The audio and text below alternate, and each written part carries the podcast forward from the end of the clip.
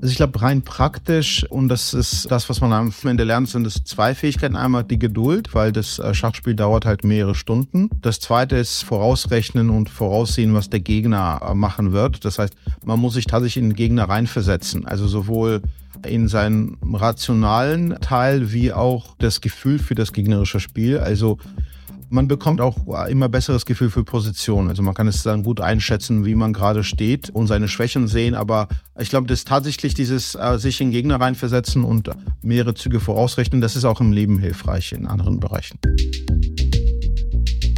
Hallo und herzlich willkommen zu einer neuen Ausgabe von Handelsblatt Disrupt, dem Podcast über neue Ideen, Disruption und die Zukunft der digitalen Welt. Mein Name ist Sebastian Mattes und ich begrüße Sie wie immer ganz herzlich aus unserem Podcaststudio hier in Düsseldorf.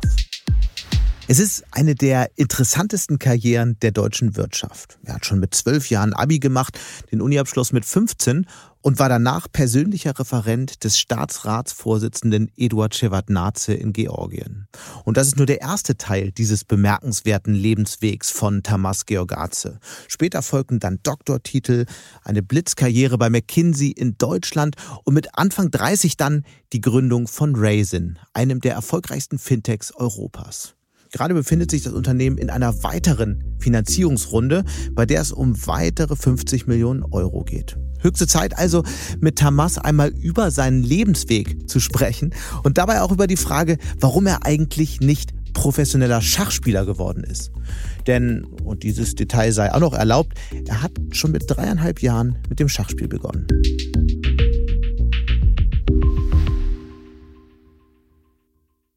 Und damit jetzt zu meinem Gespräch mit Tamas Georgatze, Mitgründer und CEO der Sparplattform Raisin. Hallo Tamas. Hallo Sebastian.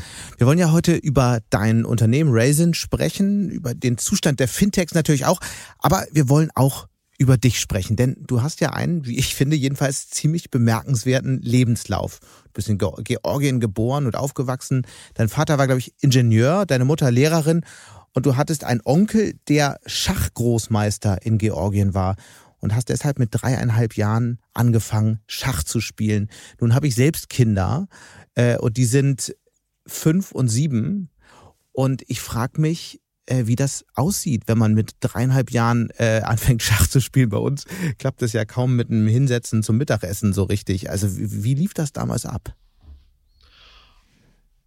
Ja, also äh, spielerisch ähm, und äh, das hat tatsächlich auch in der Familie angefangen. Also meine äh, Mutter und mein äh, äh, Vater, also beide verstorben, haben äh, sehr gerne selbst Schach gespielt äh, und auch Backgammon. Das heißt, äh, das war eigentlich ein Spiel äh, vom Aufbau her und ähm, der äh, professionelle Teil in Anführungszeichen mit einem Trainer, der hat deutlich später angefangen. Also ich habe mit vier bin ich dann deutlich später. Deutlich später. So, etwa, etwas, etwa ein halbes Jahr später bin ich dann tatsächlich zum äh, äh täglichen Training gegangen und habe dann auch an den Wettbewerben teilgenommen. Aber angefangen hat äh, also im familiären Umfeld. Äh, mein Onkel hat ähm, äh, Schach gespielt damals schon, war damals schon Großmeister. Also das heißt, das lag irgendwie in der Familie und äh, alle Familienmitglieder haben eigentlich auch Schach gespielt, inklusive meine Cousins. Also von daher äh, war da auch äh, äh, äh, gute Voraussetzungen für, für, eine, für die Leidenschaft. Und hast am, du deinen Onkel mal geschlagen? Das habe ich nie geschafft. Er hat nie auch gegen mich Schach gespielt. Er hat ähm, so. Karten gegen mich gespielt und fast immer gewonnen. Also der ist wirklich äh, auch sehr fit heute noch äh, im Kopf. Äh, äh, aber also das Schachspiel hat nie stattgefunden. Aber wenn man mit dreieinhalb jetzt anfängt, warum ist dann nie, nie etwas draus geworden aus der Schachspielerkarriere? Das hätte doch gepasst für diese Familie.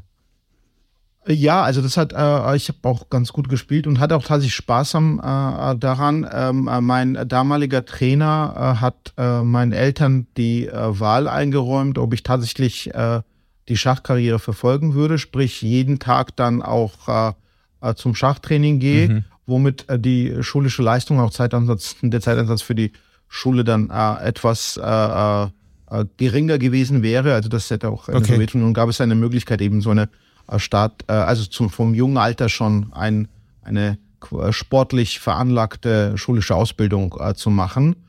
Äh, und dazu haben meine Eltern Nein gesagt, weil sie dann tatsächlich äh, das Risiko gescheut haben, das jetzt alles in so einem jungen Alter auf eine Karte eben Schachspiel zu setzen. Aber jeden Tag gespielt hast du trotzdem?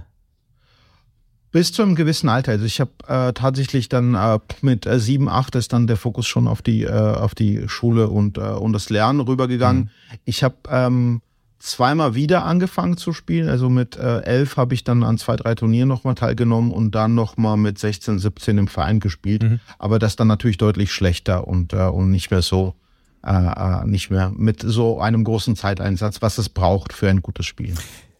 Aber trotzdem war das ja äh, eigentlich eine, prägende äh, Erfahrung, nehme ich mal an. Wie hat dich das Schachspielen äh, verändert? Was hast du damals gelernt, das dir vielleicht heute noch hilft?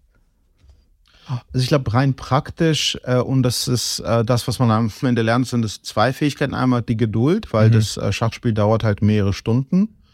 Äh, und ähm, das zweite ist äh, äh, ja, also vorausrechnen und voraussehen, was der Gegner äh, machen wird. Das heißt, man muss sich tatsächlich in den Gegner reinversetzen. Also sowohl ähm, äh, in seinen rationalen äh, Teil wie auch man äh, bekommt das Gefühl für das gegnerische Spiel. Also wie würde er vielleicht dann persönlich reagieren? Also als Person mhm. und als äh, Gegenspieler und nicht jetzt als quasi der der der äh, der der beste oder der rationalste Spieler. Das heißt von daher, ähm, das gehört dazu. Das wird äh, ausgeprägt auch natürlich.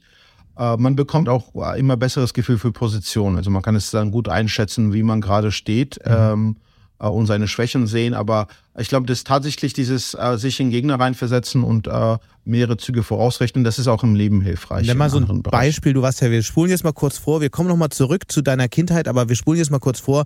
Du bist dann ja mit 20 ungefähr zu McKinsey gegangen, warst mit 30 Partner bei McKinsey, auch sehr, sehr früh. Äh, wie, wie, nimm mal so ein Beispiel, wo dir das geholfen hat später. Ich glaube, bei McKinsey ist es tatsächlich auch äh, gefragt, weil am Ende geht es ja darum, äh, die, ähm, den Klienten oder die Organisation zu, äh, zu einer Transformation zu bringen und auch die Notwendigkeit einzusehen und dann äh, auch das Handeln zu beeinflussen. Und da ist natürlich schon sehr wichtig, dass man sich in das Gegenüber reinversetzt. Mhm. Ja, also was ist der Vorteil für mich? Äh, was äh, kann ich planen, was kann ich verändern, was kann ich beeinflussen, was sind die Vorteile für mich. Und da muss man natürlich immer aus der Sicht des Klienten agieren, also aus mhm. der persönlichen Sicht auch des Klienten.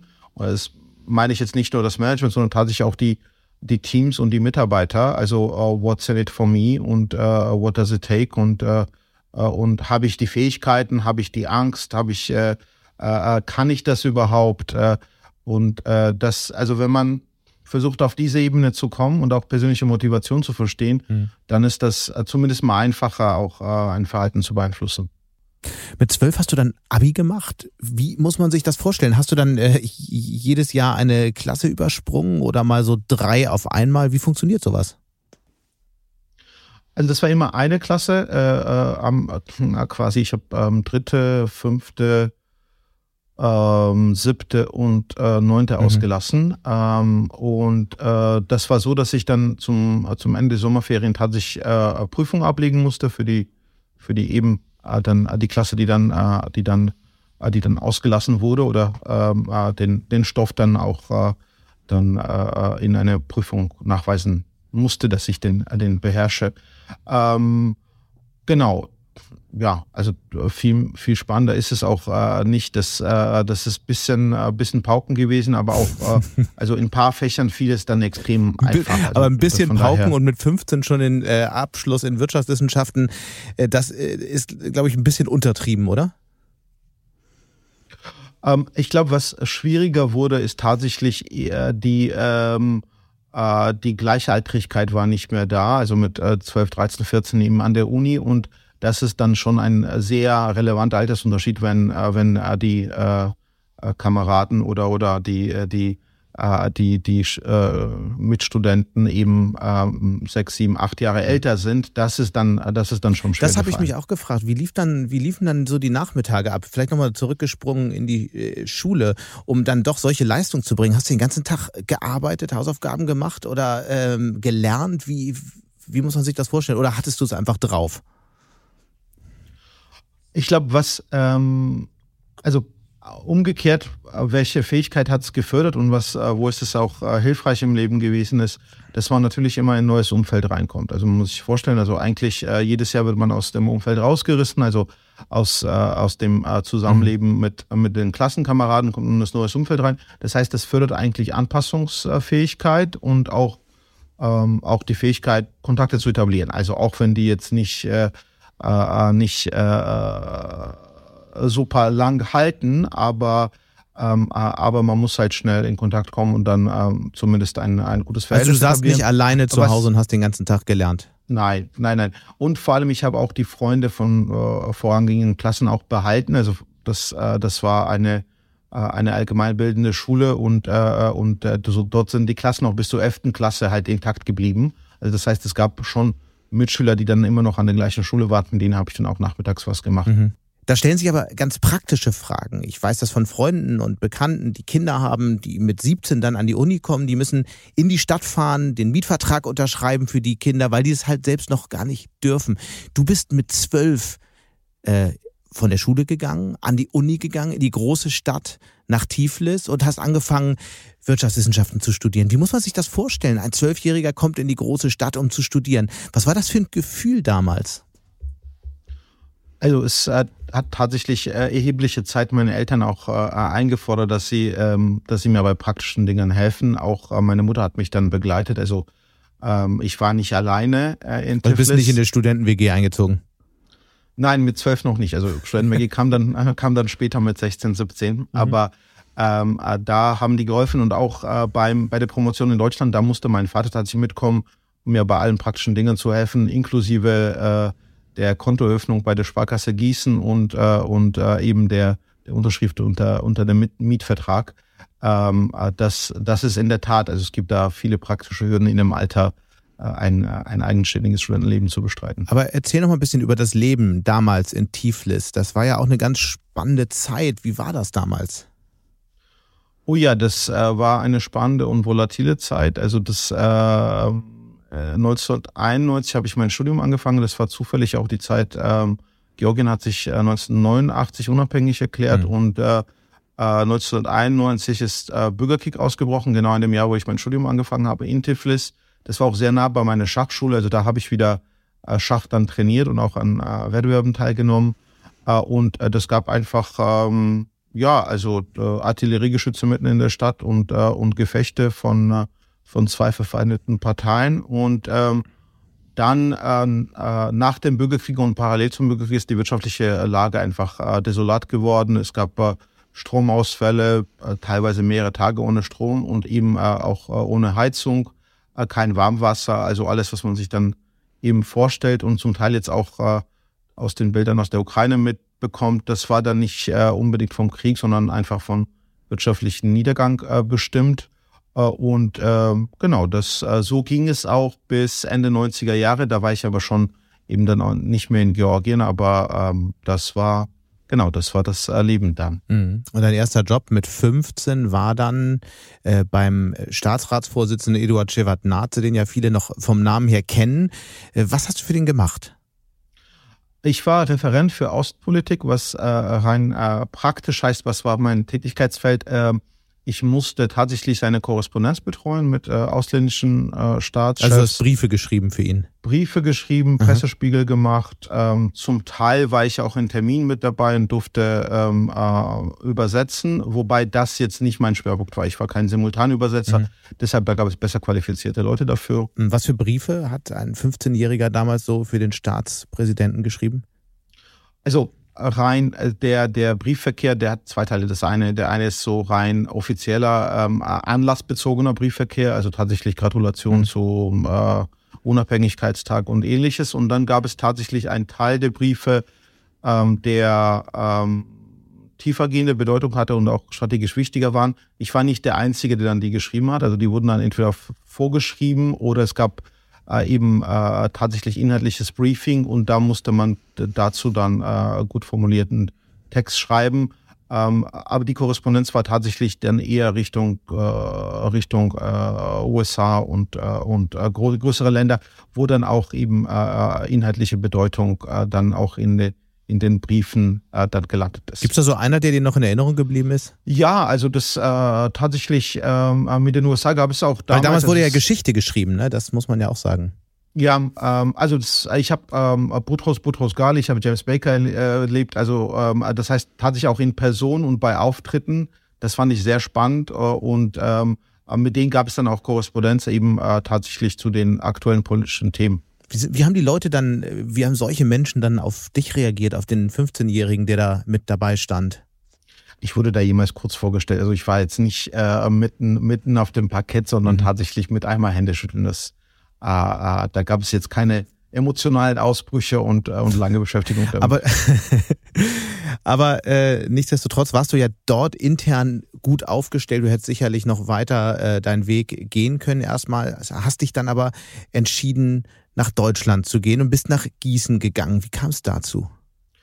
Ähm, ja, also das ähm, ich würde sagen, der, äh, ich hatte meinen ersten Mentor äh, äh, im, im ersten Jahr, wo ich da angefangen habe, Gela, der, der hat dieses Außenamt geleitet ähm, und ähm, äh, wahrscheinlich auch eine der positivsten äh, Personen, die ich, äh, die ich jemals in meinem Leben äh, getroffen habe. Äh, und er hat mir einen freundlichen Rat gegeben. Am Ende hat, äh, hat er mir extrem geholfen und war auch großer Unterstützer, hat aber gesagt, dass schlicht und einfach ich zu jung bin noch für eine berufliche Karriere und ob dann ein, ein Promotionsstudium oder PhD oder ähnliches nicht sinnvoller wäre für die nächsten zwei, drei Jahre. Also er hat tatsächlich dieses, diesen Altersunterschied auch, auch schon wahrgenommen und ähm, zwar ähm, war er mit meiner Arbeit zufrieden, aber hat mir geraten, tatsächlich dann auch äh, ein Studium draufzusetzen. Ähm, ich habe mich dann äh, für Stipendien beworben, eben weil ich dann das Studium selber nicht finanzieren konnte und habe ähm, sowohl vom DRD wie auch vom British Council eine Stipendienzusage bekommen, haben mich dann ähm, für Deutschland und Gießen entschieden, aus einem schlichten Grund, weil ich damals kein Deutsch gesprochen habe und dachte, das wäre noch eine gute Gelegenheit, eben mit 16 eine neue Sprache zu erlernen, was man dann später eben nicht machen würde und sich dann, äh, sich dann äh, nicht darauf einlassen würde. Und dann hast du in Gießen äh, was studiert? Ich habe in Agrarwirtschaft promoviert. Wie kam es dann, das habe ich mich eben gefragt, wie kam es zu Agrarwissenschaften nach dem wirtschaftswissenschaftlichen Studium? Was war so der Plan, was war so die Idee dafür oder ging es einfach nur darum, Deutsch zu lernen? Ja, nein, also das äh, Thema war entwicklungspolitisches Thema und das war eigentlich volkswirtschaftliche äh, äh mhm. Modellierung. Also ich habe tatsächlich rein, äh, das vom Thema her ist es äh, allgemeine Gleichgewichtsmodellierung und äh, also das volkswirtschaftliches Thema der Fachbereich von meinem Professor war ähm, Agrarwirtschaft, mhm. aber also es war Entwicklungspolitik, äh, Handelspolitik, äh, volkswirtschaftliche Modellierung. Mhm. Deutschland in den 90ern war ja auch ein Land, das extrem mit sich selbst beschäftigt war, äh, kurz nach der äh, Wiedervereinigung. Wie war das so, äh, aus diesem ähm, wirklich krisengeschüttelten Land zu kommen, nach Gießen in so eine vermeintlich heile Welt? Das war auch in der Tat äh, eine sehr heile Welt, weil äh, das ist, äh, die Stadt ist ja eine Studentenstadt. Also die mhm. meisten Bewohner äh, während, äh, während der Kernstudienzeiten sind eben Studenten. Das heißt, man lernt viele Leute kennen äh, und ähm, das war für mich neu. Also ich, äh, ich habe tatsächlich auch zum ersten Mal das echte Studentenleben kennengelernt. Ähm, ähm, zugleich ist Gießen ja auch in der Nähe von, von Frankfurt. Also das heißt, man, äh, äh, man hat auch äh, die, das Bankenviertel kennengelernt und, äh, und äh, also man war ähm, äh, jetzt nicht komplett abseits in der Provinz dann äh, gefangen. Ähm, ich fand es spannend, ich fand es interessant. Ich habe sehr viele Leute äh, kennengelernt, auch Freunde, die ich äh, bis heute behalten habe ähm, äh, und äh, die bis heute auch meine besten Freunde geblieben sind. Äh, ich glaube, die meisten davon habe ich tatsächlich im ersten Semester oder die in den ersten Monaten in Gießen äh, damals kennengelernt. Entstand damals auch schon das Interesse für die Finanzbranche? Aus der du ja später ein Unternehmen gemacht hast? Das kam etwas später. Also okay. ich wusste tatsächlich damals nicht, äh, was ich machen würde. Deshalb, ich habe noch ein äh Studium der Rechtswissenschaften äh, draufgesetzt, äh, weil ich tatsächlich also eher verloren war. Also irgendwie Volkswirtschaft, äh, äh, äh, Jura. Ähm, und ähm, ich habe äh, ein Praktikum bei der Commerzbank gemacht und ähm, das hat mich aber auch tatsächlich noch nicht äh, enorm begeistert und das kam eher bei McKinsey. Also bei McKinsey äh, habe ich mir dann äh, Gedanken gemacht, was ist das, was mich dann interessieren würde mhm. oder wo mein Beitrag äh, zumindest halbwegs hilfreich ist und da bin ich dann bei der Finanzbranche äh, gelandet und habe äh, vor allem Banken und Versicherer dann beraten. Und dann hast du einfach aus äh, Langeweile noch zwei Doktortitel draufgesetzt. Ja, genau. Also das äh, war jetzt nicht aus Langeweile, aber dann, das kam dann auch noch dazwischen, ja. Du hast ja gesagt, äh, du hast äh, zwei Kinder. Sind die eigentlich auch schon intellektuell auffällig in irgendeiner Form? Also wann haben die angefangen, Schach zu spielen? Ähm, ja, das, also der eine ist 17 Monate, da, der ist ja gut, also die Latte hängt hoch. Äh, genau, ja, das äh, sind dann noch äh, zwei Jahre geblieben. Ähm, nein, ähm, bei dem Älteren, beim Siebenjährigen, ähm, der hat Interesse, mhm. aber ähm, da, äh, also die Aufmerksamkeitsspanne und Konzentrationsfähigkeit ähm, sind nicht da, äh, nicht dafür da, um Schach äh, zu spielen oder auf einem guten Niveau zu spielen. Er kann, kann Figuren aufstellen, er kann Züge, aber äh, ganze Partien hält er, hält er nicht durch. Ähm, äh, er hat andere Begabungen und äh, irgendwie ist total cooler Junge, äh, macht äh, tierisch Spaß mit ihm, aber der wird jetzt kein Schachgroßmeister, zumindest nicht in absehbarer Zeit. Mir geht die ganze Zeit ein Gedanke im Kopf rum äh, beim Thema Schach. Äh, wir sprechen ja viel über künstliche Intelligenz dieser Tage, insbesondere seit der ähm, Veröffentlichung von ChatGPT vor ein paar Wochen. Ähm, nun sind Schachcomputer ja schon seit einer ganzen Weile äh, Menschen überlegen. Hat das eigentlich das Schachspiel in irgendeiner Form verändert? Zu wissen, dass es immer jemanden gibt, der besser ist, dass es immer, immer einen Computer gibt, der besser ist? ist hat, äh, spielt das irgendwie eine Rolle oder ist es eigentlich egal? Ja, also ich habe ähm, tatsächlich äh, bei einem Vortrag Kasparov zugehört vor ein paar Jahren in Kalifornien und also ihn hat es natürlich schon sehr stark beeinflusst. Ähm, dass er gegen äh, den IBM Computer das zweite Spiel äh, verloren hat und auch eigentlich chancenlos war. Äh, und ähm, er sagt zu Recht, also seitdem ist das so, ähm, dass ähm, kein Mensch auch einen Hauch eine Chance hat äh, gegen einen Computer. Das heißt, ähm, aber am Ende misst man sich ja immer an seinen Nachbarn, an an Peers und äh, an, an, äh, an anderen Menschen. Also von daher die, äh, äh, die Spannung beim Spiel ist ja tatsächlich ähm, gegen einen Menschen zu spielen. Mhm. Ich stelle die Frage halt auch deswegen, weil wir natürlich äh, gerade durch die Veröffentlichung der aktuellen Fortschritte bei künstlicher Intelligenz über ganz andere Dinge noch sprechen werden in den nächsten Jahren, die Computer bald besser können als Menschen und was das halt auch kulturell verändert. Das ist ein Thema, mit dem ich mich gerade intensiv beschäftige. Ja, ist ein sehr relevantes Thema und wir überlegen uns ja auch tatsächlich, wo wir künstliche Intelligenz besser einsetzen mhm. können. Mhm. Und die Anwendungen sind natürlich deutlich gereifter mittlerweile. Mhm. Vielleicht noch einmal kurz äh, zu Kindern. Was, was nimmst du eigentlich aus deiner Jugend mit, äh, was, was du versuchst auch an deine Kinder weiterzugeben? Geben und du beschäftigst dich ja auch damit, wie die technologischen Veränderungen auch äh, die Gesellschaft ähm, beeinflussen. Also was versuchst du den Kindern mitzugeben für ihr Leben, damit sie halt in dieser Welt, die sich ja sehr stark verändern wird in den nächsten Jahren, äh, besser zurechtfinden? Ja, ich glaube, das, ähm, äh, das eine ist, alles, was man macht, auch spielerisch zu gestalten. Und äh, das fällt mir jetzt äh, zum Teil schwer, also mit äh, begrenzter Zeit und, äh, äh und äh, mich in, äh, in, in die Spiele reinzubringen. Aber am Ende ist es dann schon auch alles, was ernst ist und auch was mit, äh, mit äh, schulischen Stoff zu tun hat, dann doch eben auf äh, spielerische Art und Weise rüberzubringen. Das funktioniert dann deutlich besser als, äh, als schlichtes in Anführungszeichen Pauken. Ähm, Wobei das ja das, sozusagen in deiner Jugend eine große Rolle gespielt hat. Also das, die klingt jetzt nicht nach sehr im spielerischen Umgang mit den Dingen. Doch, schon. Also das hat, das hatten meine Eltern und vor allem mein Vater sehr gut drauf, eben auch äh, die, äh, die äh, Vermittlung von Schulstoff auch sehr ähm, äh, spannend zu gestalten mhm. und eben auch mir sehr große Freiräume zu lassen. Ich habe extrem viel gelesen, aber war komplett frei in der Bücherauswahl. Also von daher ähm, äh, das, äh, das hat schon das Interesse dann äh, entwickelt und mhm. gestärkt. Ähm, und ähm, das ist jetzt beim Großen genauso. Also irgendwie, wenn Sachen ihn interessieren, dann geht er da sehr tief rein und will es alles wissen, verstehen, das nächste Buch dazu lesen. Wenn es ihn äh, weniger interessiert oder eben nicht spielerisch gestaltet ist, dann, dann ist die äh, Aufmerksamkeitsspanne sehr kurz. Das Zweite, was ähm, was mein Vater und meine Mutter damals auch gemacht haben, ist tatsächlich so den eigenen Horizont zu erweitern. Und das versuche versuche ich auch und das versuchen wir auch. Ähm, das heißt, möglichst viel von der Welt zu sehen, äh, viele Fragen zuzulassen, versuchen auf vieles zu antworten. Äh, und äh, ähm, genau, das, mhm. das ist, glaube ich, wichtig. Damit sind wir bei, de bei, deinem nächsten Karriereschritt. Du bist ja mit 20 dann äh, bei McKinsey eingestiegen, warst mit 30 äh, Partner. Das ist ja ein Schritt, den viele andere erst eher mit 40 oder 45 machen. Äh, wie kam es zu McKinsey und äh, warum hast du dann doch mit zehn Jahren nur so mittellange dort ausgehalten? War es dann auf Dauer zu langweilig? McKinsey ist äh, tatsächlich die, die ersten paar Jahre sind ähm, im Sinne von einer äh, Lernkurve sehr steil. Von daher waren die ersten Jahre extrem spannend äh, und wenig repetitiv und äh, sehr abwechslungsreich.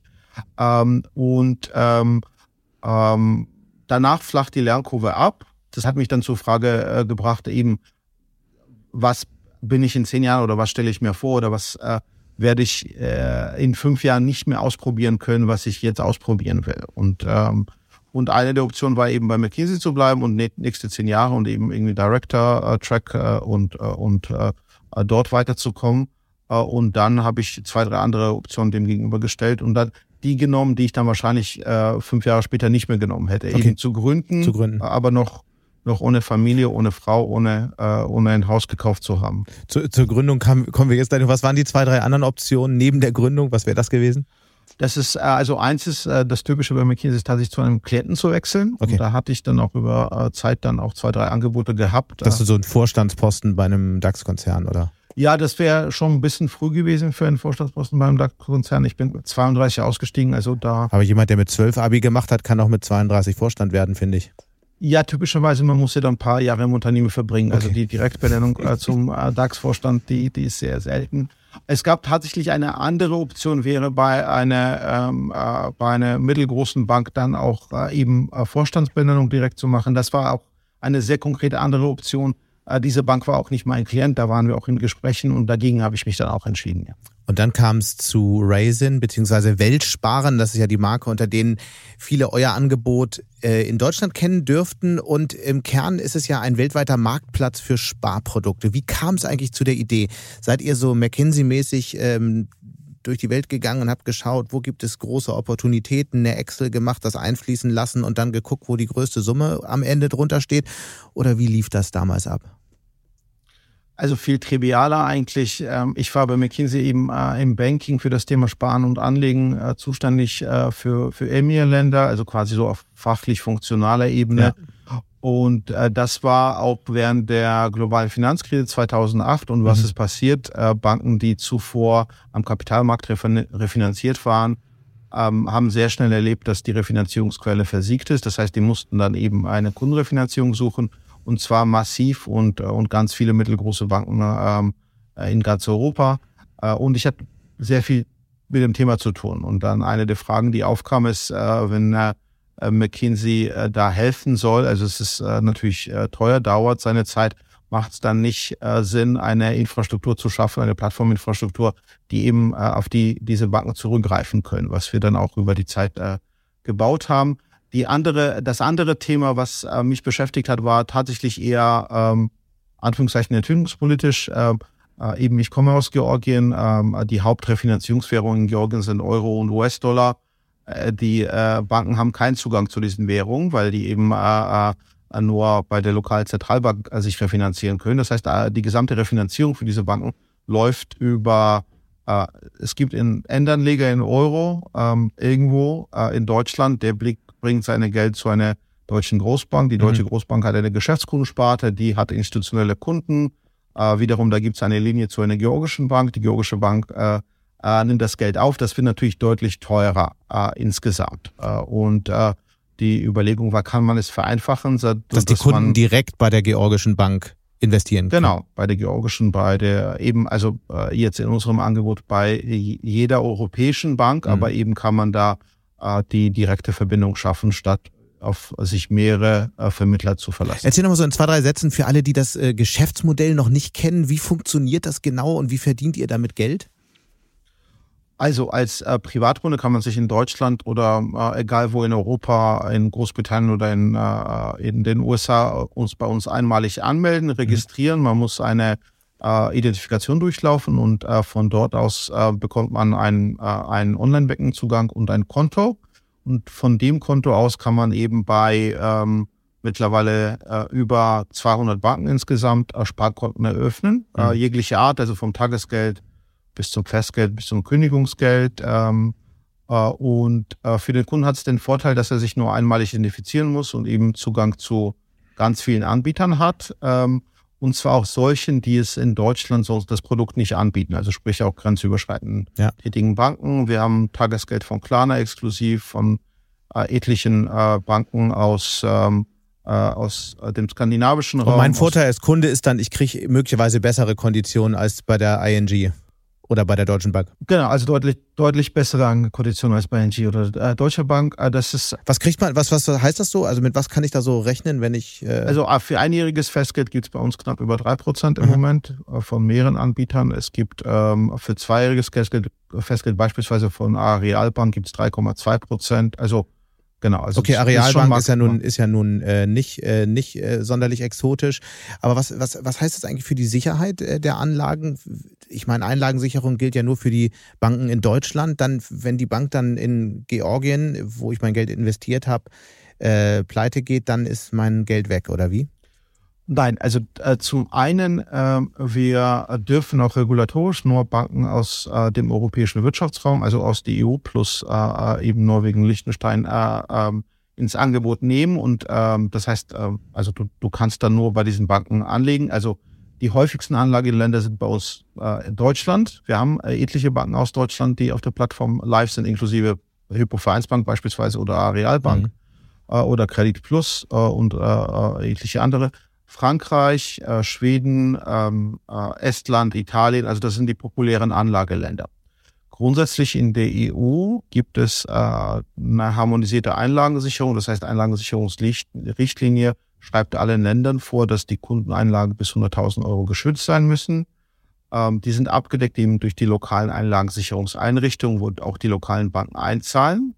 Aber grundsätzlich sowohl die Höhe wie die Auszahlungsregeln sind in allen Ländern, in allen europäischen Ländern gleich. Das heißt, ähm, mhm. deine Guthaben sind eben bis 100.000 Euro geschützt. Gut, also das heißt, ihr seid ja in vielen Ländern unterwegs, aber in denen kann ich als europäischer Anleger nicht investieren. Du kannst in allen europäischen Ländern investieren. Ja, genau, aber ihr seid ja auch in den USA unterwegs. Also genau, du kannst als deutscher Anleger nicht in den USA okay. investieren oder in Großbritannien, das ist richtig. Okay, dass man sich das jetzt mal ein bisschen konkreter vorstellen kann. Lass uns mal über ein paar Zahlen sprechen. Wo liegt euer Umsatz im Moment? Ähm, über den Umsatz geben wir keine näheren. Auskünfte. Mhm. Die Zahl, die wir tatsächlich verkünden und äh, die, äh, glaube ich, äh, äh, näherungsweise hilfreich ist äh, bei, äh, bei, der, bei der Umsatzbetrachtung, ist das Anlagevermögen. Also wie viel haben unsere Kunden angelegt? Äh, aktuell sind es über 35 Milliarden Euro, die auf den Sparkonten von verschiedenen Banken über unsere Plattform angelegt sind. Und verdient ihr Geld mit all dem? Also seid ihr profitabel? Wir verdienen Geld ähm, äh, und äh, wir sind äh, noch nicht profitabel, ähm, wir sind aber sehr nahe bei Profitabilität. Äh. das heißt, wir ähm, äh, verdienen Geld dadurch, dass die Banken uns für diese Dienstleistung eben Provision zahlen, laufende Provision, ähm, weil wir auch den Arbeit abnehmen. Also wir, ähm, die müssen keine eigene Identifikation durchführen, mhm. beispielsweise. Mhm. Sie müssen für die Kundenakquisition äh, nicht bezahlen oder nicht separat bezahlen, sei es Google oder Vergleichsplattformen. Äh, sie müssen eben kein Callcenter in deutscher Sprache oder in sonstigen Sprachen vorhalten. Also das heißt, diese Dienstleistung, die übernehmen wir und dafür äh, zahlen Banken eben Entgelt. Der Kunde muss nichts für die Dienstleistung zahlen und bekommt Marktführer. Ihr seid ja eigentlich auch so ein bisschen was wie ein äh, wie soll ich sagen, äh, Profiteur der Aktienfaulheit der Deutschen, oder? Es ist ja ein, die Deutschen haben ja im, im internationalen Vergleich eher ein mäßiges Interesse auch an Aktien, was in vielen Fällen überhaupt nicht klug ist, weil die Rendite eben ganz gut ist, würden viel mehr ähm, in Aktien investieren. Wäre das ja für euch nicht so eine tolle Nachricht? Nein, das ähm, sehen wir anders. Wir haben auch äh, in Deutschland tatsächlich auch äh, äh einfache Anlageprodukte. Was heißt das? Wir haben äh, ETF-Portfolios, die wir unseren Kunden anbieten. Äh, wir sind ähm, der, äh, also nach unserer Betrachtungsweise der kostengünstigste Anbieter unter allen Robo-Advisern in Deutschland, haben auch äh, Vorsorge, beispielsweise Rürup auf ETF-Basis. Also das heißt, wir haben das äh, Produktportfolio ist breiter als nur äh, Sparprodukte. Ähm, und wir sehen es eher. Okay, aber ihr seid mit Sparprodukten gestartet. Das stimmt. Ähm, was man sagen muss, ist, dass das Produkt auch in den USA und in Großbritannien, wo vermeintlich äh, deutlich mehr äh, Leute investieren und auch in Holland sehr erfolgreich ist, mhm. das ist natürlich in allen Ländern so, dass äh, die Kunden einen gewissen Teil ihrer äh, ihre Vermögen eben sicher ähm, anlegen wollen, also ohne äh, die Gefahr von Kursverlust. Das heißt, es gibt immer einen äh, Cash-Anteil, der dann eben sich von 20 bis 50 Prozent bewegt. In Deutschland eher nah bei 50 Prozent. Ähm, in manchen anderen Ländern äh, bei 30 Prozent, aber dann doch signifikant ist. Ähm, unser Hauptfeind, in Anführungszeichen, wenn man die Anlageklasse nimmt, ist eben das Geld auf dem Girokonto, weil das ist der überwiegende Teil dessen, was jetzt auch in der Niedrigzinsphase passiert ist. Die Leute haben einfach nichts gemacht. Also mhm. die haben auch nicht so ein, zwei Prozent Festgeld angelegt. Die haben auch nicht Aktien äh, übermäßig angelegt. Also wenn man äh, den Anteil der Aktienbesitzer an der Bevölkerung anschaut, der ist, hat sich äh, ein klein wenig nach oben bewegt, aber ist unterhalb 30 Prozent ja. geblieben. Das heißt, äh, die, die Hauptreaktion oder die, der, des, äh, äh, die Assetklasse, die am schnellsten gewachsen ist, sind die Gehaltskontoguthaben. Ihr bietet ja auch diese ETFs an. Äh, die, die Frage ist, welcher Teil wächst eigentlich schneller? Weil ähm, es ja in den letzten Jahren dann doch Berichte darüber gab, dass vor allem jüngere Menschen sehr stark in äh, Aktien äh, basierte Produkte investiert haben, ETFs und so weiter. Äh, kann man sagen, welcher dieser beiden Bereiche jetzt gerade dynamischer wächst? Gerade wachsen Sparprodukte deutlich dynamischer. Ähm, das war vor zwei Jahren äh, nicht der Fall. Also da ist tatsächlich Investmentsparte auch sehr schnell gewachsen.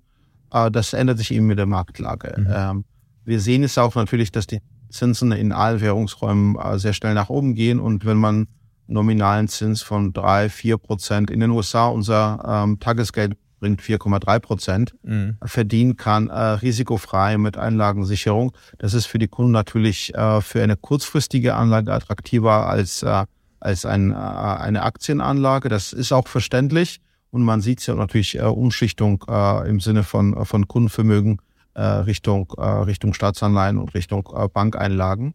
Äh, das sehen wir eben dann auch bei unserem Kundenverhalten. Und das, was du gesagt hast, ist auch richtig, dass äh, wenn die, also je älter der Kunde, desto geringer äh, der, der Aktienanteil an seinem Portfolio. Das sehen wir tatsächlich auch, äh, äh, auch so bei unseren Kunden. Das ist aber auch verständlich, weil der Anlagehorizont auch kürzer wird mhm. und äh, man will halt auch das Geld verfügbar haben. Äh, im, Im höheren Alter, wenn man mit 30, 40 anfängt, das Geld anzusparen, das kann dann eben auch auf eine längere Zeit, aber mit höherem Risiko angelegt werden. Mhm. Was war eigentlich der Moment, erinnerst du es noch, als klar war, okay, jetzt haben wir hier echt die Idee, ähm, damit starten wir jetzt? Ja, das weiß ich auch. Das war ähm, also mit Micha und Frank, das sind äh, meine sehr guten Freunde und meine Mitgründer und äh, äh, McKinsey-Mitstreiter. Also wir haben äh, äh, bei McKinsey uns damals kennengelernt, haben viel zusammengearbeitet und dann uns entschieden, dann äh, uns äh, selbstständig zu machen und äh, Raisin zu gründen. Und die Entscheidung ist äh, ähm, äh, gefallen, äh, die finale Entscheidung auf dem Oktoberfest. äh, und äh, da hatte äh, das äh, äh, zweite oder dritte Maßbier auch einen maßgeblichen Einfluss drauf gehabt, aber jenseits dessen, wir hatten, glaube ich, dritten Angel Investor da äh, getroffen, der gesagt hat, ja, der macht da mit. Mhm. Ähm, und ähm, das war dann äh, quasi so die letzte Bestätigung, das letzte Häkchen zu sagen, okay, wenn wenn es drei Leute sind, äh, die mitmachen, ähm, dann, dann ist es ausreichend. Der erste war ein ehemaliger Klient, ähm, mhm. den ich sehr schätze ähm, und der auch als Angel Investor bei uns äh, äh, damals dabei war, Ralf Müller, der ist mittlerweile Vorstand bei ING. Und der zweite ist jetzt unserer ähm, äh, Beiratsvorsitzender Lado, der war Premierminister in Georgien, der hat dann auch als Angel mitgemacht und äh, der dritte hat dann quasi äh, uns die Bestätigung gegeben auf dem Oktoberfest. Ihr habt ja von Anfang an verhältnismäßig viel Geld eingesammelt, gleich zwei Millionen, hattet auch noch ein bisschen äh, Rücklagen. Was, was war denn so der Punkt, der die Investoren so sehr überzeugt hat? Weil mit so einem Polster starten ja nicht alle Startups. Ich glaube, es gibt am Anfang nur, nur ein, äh, einen wichtigen Punkt, das ist das Team. Und ähm, alle, mhm. die damals investiert haben, kannten uns, äh, kannten uns auch als sehr starkes Team. Also von daher, ich glaube, der Glaube an das Team war stärker als an das Geschäftsmodell, was nicht erprobt ist und was man nicht weiß, ob es funktionieren wird oder nicht. Äh, und äh, das äh, waren auch alles ehemalige Klienten, Kollegen und Friends and Family, also in der Tat tatsächlich auch Verwandte. Mhm. Und äh, genau, also das, man hat ins Team investiert. Es hat eine ganze Menge weitere äh, Finanzierung gegeben, 240 Millionen insgesamt habt ihr eingesammelt. Mittlerweile gehören Goldman Sachs, äh, ähm, Brain2 Ventures, Deutsche Bank äh, dazu. Ihr seid in die USA gegangen. Wir wollen gleich nochmal darüber sprechen, warum das bei euch eigentlich in den USA wenigstens leidlich funktioniert. Bei anderen hat es ja gar nicht geklappt. Aber was sind jetzt so die nächsten äh, Schritte eigentlich? Ähm, steht Expansion an, technologischer Ausbau? Was macht ihr jetzt mit dem Geld? Also wir machen relativ viel. Äh, auch tatsächlich die Expansion in den USA kostet auch Geld ähm, äh, und wir investieren dort äh, weiterhin. Wir haben die Produktpalette ausgebaut. Ähm, wir haben letztes Jahr auch äh, äh sowohl Private Equity wie auch Krypto-Portfolien angefangen äh, für unsere Kunden. Das werden wir auch weiterhin ausbauen. Mhm. Das heißt, der Kunde soll tatsächlich auch äh, ähm, ein äh, vollständigeres Anlageuniversum bekommen. Wir haben viele neue Banken auf die Plattform drauf, gekommen, drauf bekommen ähm, in, in allen unseren Geografien. Wir haben die App aufgehübscht. Wir bringen die App auch in äh, neue Länder. Wir werden äh, äh, in den USA auch äh, eben mit, äh, mit unserer äh, mit unserer App äh, loslegen. Im Moment ist es eine Desktop-Anwendung. Mhm. Also das heißt, ähm, das Produkt wird zum einen vollständiger, ähm, was die Sparprodukte angeht, mehr Banken drauf, attraktivere Zinsen und dann äh, vervollständigen wir das Anlageuniversum auch die Dienstleistung dahinter, also das heißt die Verzahnung mit der Bankdienstleistung. Wir besitzen eine Bank äh, in Deutschland, äh, Raisin Bank, die eben die Zahlungsverkehrs- und Kontodienstleistung unserer Kunden anbietet. Die wird auch nahtloser und schneller und besser. Also Aber wird heißt, daraus dann irgendwann eine Bank, die alles anbietet?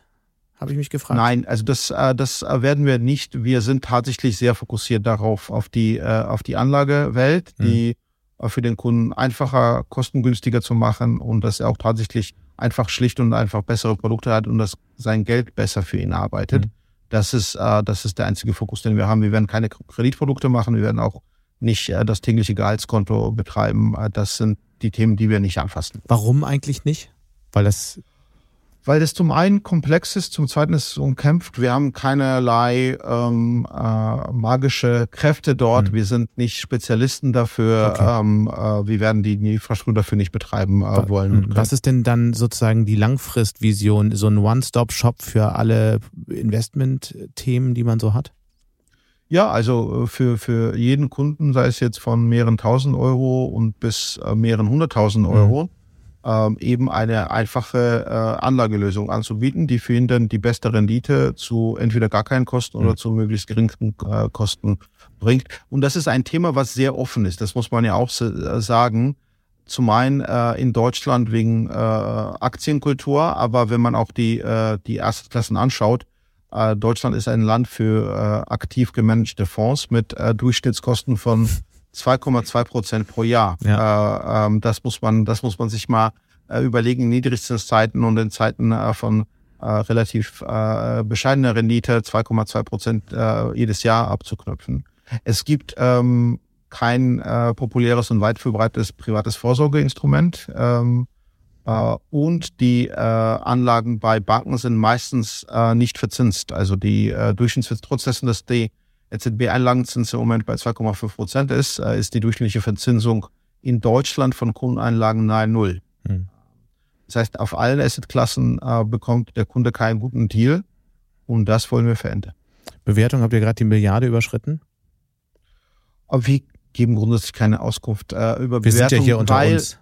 Das weiß ich äh, und äh, ich würde es gerne äh, machen, aber ich glaube, das ist irrelevant. Mhm. Äh, es ist irrelevant aus äh, für die Mitarbeiter, weil am Ende ist es äh, das, was am Ende rauskommt, das Relevante.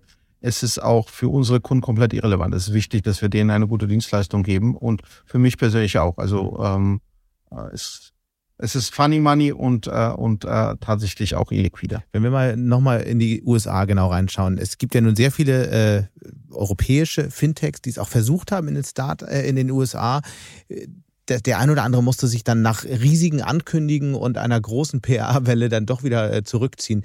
Wie läuft es bei euch wirklich in den USA? Es läuft bei uns sehr gut. Also wir haben. Äh, das haben Sie alle Jahr, gesagt. Ja, es läuft bei uns tatsächlich sehr gut. ähm, wir haben äh, verkündet, dass wir eine Milliarde an Assets überschritten haben im ersten Jahr schon. Ähm, zum Vergleich, wir hatten äh, im ersten Jahr äh, in Deutschland äh, deutlich unter 200 Millionen eingesammelt. Also mhm. wir sind äh, fünfmal schneller in den USA beim Wachstum, als wir in, äh, in Deutschland äh, im ersten Jahr waren. Eben vermeintlich viel stärker spargetriebenen Markt, wo, mhm. wo es eben keine Aktienkultur gibt. Ähm, äh, wie äh, das, die zweite Dimension, die uns für uns wichtig ist, äh, sind die Banken. Wir haben schon über 30 Banken auf der Plattform live, auch äh, knapp nach einem Jahr. Darunter äh, zwei äh, große Institute, Western Alliance und Sally May. Ähm, äh, das heißt, da findet das Angebot auch Anklang, weil es am Ende zweiseitige Plattform. Äh, und was wir sehen ist, wir haben äh, noch nicht alle Kanäle ausgereizt, aber ähm, wir haben mehrere Monate schon mit äh, dreistellige Millionenzahl Net Inflows, die, also was für uns ein sehr, sehr gutes Ergebnis ist. Äh, Januar war der beste Monat ever, davor war Dezember der beste Monat ever. Also das heißt, äh, da, da ist äh, auch eine sehr starke Dynamik. Was, was macht ihr dann besser oder anders als andere, die eben äh, gescheitert sind? Was sind so Fehler, die ihr nicht begangen habt? Ich glaube, bei uns qua produktbedingt ist extremer Produktfokus. Das heißt, wir müssen nicht alles auf einmal zu. Aber es würde N26 jetzt auch sagen, dass sie einen Produktfokus haben. Das ist deutlich schwieriger. Also am Ende, wenn Sie ein Konto anbieten, Konto ist halt Kombination aus Zahlungsverkehr, aus Karte, aus mhm. Loyalty-Programm. Das sind sehr, sehr viele Bestandteile. Mhm. Bei uns ist das Zins. Also Sie geben uns Geld, wir zahlen Zins zurück. That's it. Mehr gibt's nicht. Ähm, das heißt, also ein rundes Kontoangebot hinzustellen, auch für Revolut, für Monzo. Also Monzo saßen wir sogar im gleichen Büro beim Start. Ähm, ist natürlich deutlich schwieriger äh, in einem hart umkämpften Markt mit mhm. 8500 Banken als ein gutes Zinsprodukt hinzustellen. Jetzt habt ihr äh, darüber gesprochen, ETFs im Portfolio, ihr habt äh, im Herbst mit Krypto angefangen. Was, was kommt als nächstes? Was ist so in der Pipeline? Mit was kann man rechnen in den nächsten Monaten? Also die Philosophie ist, dass wir tatsächlich ähm, äh, für den Endanleger anbieten wollen, das, was ähm, äh, für ihn relevant ist. Also mhm. was wir nicht machen werden, sind äh, exotische Longtail-Anlageklassen, also Kunst und ähnliches. Das ist einfach für so ein sehr kleines Spartenpublikum und komplex zu verstehen und online schwer abschließbar. Äh, aber alles andere ist im Fokus. Das wird jetzt nicht unbedingt alles dieses Jahr kommen, aber wir arbeiten an, an zwei weiteren Anlageklassen, die wir Was gerne unsere Kunden Beispiel? anbieten wollen. Äh, also Beispielsweise Anleihen ist eine Klasse, mhm. die äh, für viele Kunden äh, schwer erreichbar ist, auch schwer ja. verständlich ist, aber bei unserem Produkt halt sehr nahe dran liegt. Ähm, äh, es ist kein Modethema im Moment, äh, weil äh, äh, tatsächlich die, die Marktstimmung in andere Richtung gedreht mhm. ist, aber Venture Capital ist auch äh, ähnlich. Ja. Venture Capital wäre, würde ich als, würde ich, hätte ich als nächstes gefragt und Private Equity ist ja auch sehr schwer erreichbar für Privatanleger. Ist das denkbar, was zu bauen über das man dann in, in solche Anlageformen reingehen kann?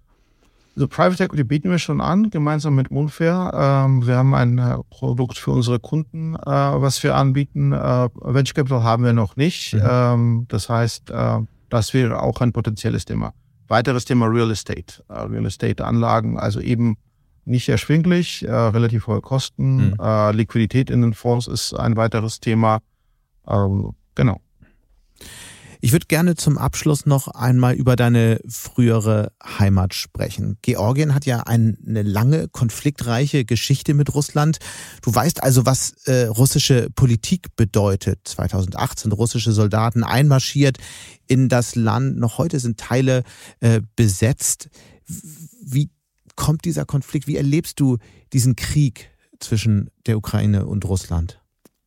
Ja, also ich äh, wahrscheinlich emotionaler und näher und äh, äh und äh, äh, ja, also äh, und ich sehe das tatsächlich als einen verbrecherischen Angriffskrieg, der auf keinen Fall durchgehen darf, weil ähm, ja nicht nur ein eklatanter Verstoß gegen, äh, gegen das internationale Recht ist, sondern auch äh, tatsächlich solchen Verstößen äh, in Zukunft Tür und Tor öffnet. Mhm. Ähm, und ähm, ich glaube, ähm, das ist äh, das äh, Verhalten von, äh, von Putin und äh, von seinen Schergen ist äh, äh, zum großen Teil aus innenpolitischen Motiven äh, äh, gelenkt und äh, getrieben. Und äh, also eben Georgien war schon äh, äh Ziel des Angriffs äh, 2008. Äh, das wird sicher sich nochmal wiederholen. Äh, Moldau äh, ist ein weiteres Land, äh, baltische Länder. Mhm. Ähm, Kasachstan wird auch schon äh, angedroht, äh, dort äh, äh, da für Ordnung zu sorgen. Und ähm, ich glaube, ähm, also die äh, EU als äh, der, also der unmittelbare Nachbar ist äh, dazu verpflichtet, dort aktive Hilfe zu leisten. Hm. Gleichzeitig leben ja in Georgien zigtausende geflüchtete Russen, auch ein guter Teil der, der ähm, eigentlich technologischen Elite aus Moskau sind ja dorthin ausgewandert. Wie erlebst du das? Kriegst du davon was mit oder ist das mittlerweile alles zu weit weg? Nein, ich bin auch regelmäßig in Georgien, also sowohl zum, äh, zum Urlaub oder im Urlaub mit, mein, äh, mit meiner Familie wie auch äh, bei, mein, also bei meiner Mutter äh, zu Besuch. Ähm, ich habe äh, einen Aufsichtsratsposten mhm. Posten bei einer großen georgischen Bank. Also deshalb bin ich da alle paar Monate für eine oder zwei Wochen. Ähm, man kriegt das sehr nahe mit. Also das heißt, äh, die Hauptstadt ist äh, tatsächlich äh, äh, in sehr vielen Bezirken russisch geprägt mittlerweile. Ähm, also auf der Straße oder in Bars, in Cafés äh, äh, ist äh, und man sieht auch natürlich, was man hier nicht sieht, ist, man sieht auch oppositionelle Aktivität. Also mhm. sowohl äh, äh, Demonstrationen von Russen, die dort ja. sind gegen, äh, gegen die russische Regierung und gegen den Krieg, äh, wie auch äh, ähm, eben die Büros von äh, Fernsehsendern, von, äh, von, äh, von Parteien, die, die nicht mehr in, in Russland tätig sein äh, dürfen. Ähm, also das ist aber, man muss schon sagen, das ist ein sehr kleines Land. Das sind ja. äh, knapp vier Millionen Einwohner und äh, je nachdem, welche Zahlen richtig sind, ist bis zu zehn, wahrscheinlich über zehn Prozent äh, der Einwohner gegenwärtig sind eben äh, zugewandert in den mhm. letzten, äh, im letzten Jahr. Was für Folgen hat das? Ich meine, die Gastfreundschaft in Georgien ist äh, viel diskutiert worden, die ist natürlich groß, aber das sorgt doch äh, auch für Spannungen und verändert dieses Land. Wie nimmt man das wahr? Das sorgt sicherlich für Spannung. Ich glaube, äh, äh, die eine rein praktische Thematik ist tatsächlich, wie man äh, mit, mit Visaregeln und Aufenthaltsrecht umgeht. Mhm. Die sind sehr liberal, auch nicht nur gegenüber Russland. Ähm, das ist ein touristisches Land, das heißt, man darf sich dann bis zu einem Jahr ohne, ohne Visum aufhalten, auch als Europäer, auch als aus jedem der Nachbarländer, nicht nur, nicht nur aus Russland. Ähm, äh, und welche Infrastruktur und Zukunftsperspektive man diesen Leuten gibt. Weil äh, am Ende ist es tatsächlich genauso, was du sagst, das ist auch äh, die, äh, die Elite der Gesellschaft. Das sind äh, sehr viele ähm, IT-Spezialisten, die da hingekommen sind, sehr viele Menschen auch aus der, aus der Finanzbranche, die auch remote arbeiten können, auch Steuern bezahlen können und auch äh, für die lokale Wirtschaft äh, zuträglich sind. Also deshalb, äh, es gibt äh, äh, wahrscheinlich einen, einen guten Weg, wo das Land auch davon profitieren kann mhm. und äh, auch für die gute Voraussetzungen schaffen kann. Äh, und ich glaube, so versucht es auch äh, die Regierung äh, halbwegs gut hinzubekommen, dass man, äh, dass man äh, die Leute ähm, äh, äh, empfängt, willkommen heißt und zugleich den Rahmenbedingungen schafft. Was man ja nicht äh, vergessen darf, es sind ja immer noch Teile des Landes von Russland besetzt. So ist das auch, ja. Der Konflikt, der jederzeit wieder aufflammen kann. Konflikt kann jederzeit wieder aufflammen und die Gefahr ist natürlich auch, dass, äh, dass, äh, dass vieles dann überschwappt äh, von man hört und liest auch, dass es Forderungen gibt, eben russische Schulen aufzumachen und in, in russischer Sprache dann auch Straßenschilder aufzustehen, ähnliches. Also tatsächlich das, was man im täglichen Leben dann auch alles erwarten und vorhersehen kann. Ähm, und das sind dann auch die Risiken und die Gefahren der Situation. Hm. Du hattest es gesagt, Georgien ist, ähm, versteht sich auch als Reiseland. Das habe ich auch oft gehört. Ich würde eigentlich wahnsinnig gerne mal dorthin reisen. Was muss man unbedingt gesehen haben? Also welche Reise sollte man in Georgien gemacht haben? Also je nach, äh, je nach äh, deinen Vorlieben. Also man äh, kann in Georgien in die Berge. Mhm. Es gibt mehrere, mehrere Gipfel mit über 5000 äh, Metern. Man kann ans Meer. Ähm, und das, was äh, es gibt, äh, Weinanbau und äh, das älteste äh, Weinland äh, ist auch äh, eben Georgien. Ähm, es gibt sehr viele alte Kirchen ähm, äh, und äh, insgesamt äh, äh, die, der Städtebau ist sehr interessant. Äh, man fängt typischerweise mit, äh, mit Tiflis oder mit Tbilisi an mhm. äh, und dann kann man sich dann eben nach nach seinen Vorlieben und nach dem Zeitbudget kann man sich dann ein gutes Programm zusammenstellen. Okay, wo magst du es am liebsten? Ähm, ich komme aus Kutaisi, ich komme aus der zweitgrößten Stadt und es ist eben provinziell, aber auch sehr schön idyllisch. Äh, ich mag es dort sehr. Dann werde ich mal schauen, wann ich die Reisepläne machen kann. Ich sage erstmal ganz herzlichen Dank bis hierhin. Das war sehr, sehr interessant und hoffentlich sprechen wir bald mal wieder. Vielen Dank, Sebastian, und danke für die Zeit. Und damit sind wir auch schon wieder am Ende von Handelsblatt Disrupt. Wie immer freue ich mich über Kommentare in der Handelsblatt Disrupt LinkedIn-Gruppe oder senden Sie mir gerne eine Mail. Die Details finden Sie in den Show Notes. Danke an dieser Stelle auch für die Unterstützung von Lukas Tepler und Regina Körner und Migo Fecke von professionalpodcast.com, dem Dienstleister für Strategieberatung und Podcastproduktion. Wenn Sie grundsätzlich immer auf dem Laufenden sein wollen, dann testen Sie doch gerne unser Handelsblatt Vorteilsangebot. Damit lesen Sie die aktuellen Artikel plus alles aus dem Archiv für vier Wochen für nur einen Euro. Schauen Sie doch einfach mal nach unter handelsblatt.com slash Mehrwirtschaft. Die Details dazu finden Sie in den Show Notes. Wir hören uns dann nächste Woche Freitag wieder. Bis dahin wünsche ich Ihnen interessante digitale, aber natürlich auch analoge Zeiten. Ihr Sebastian Mattes.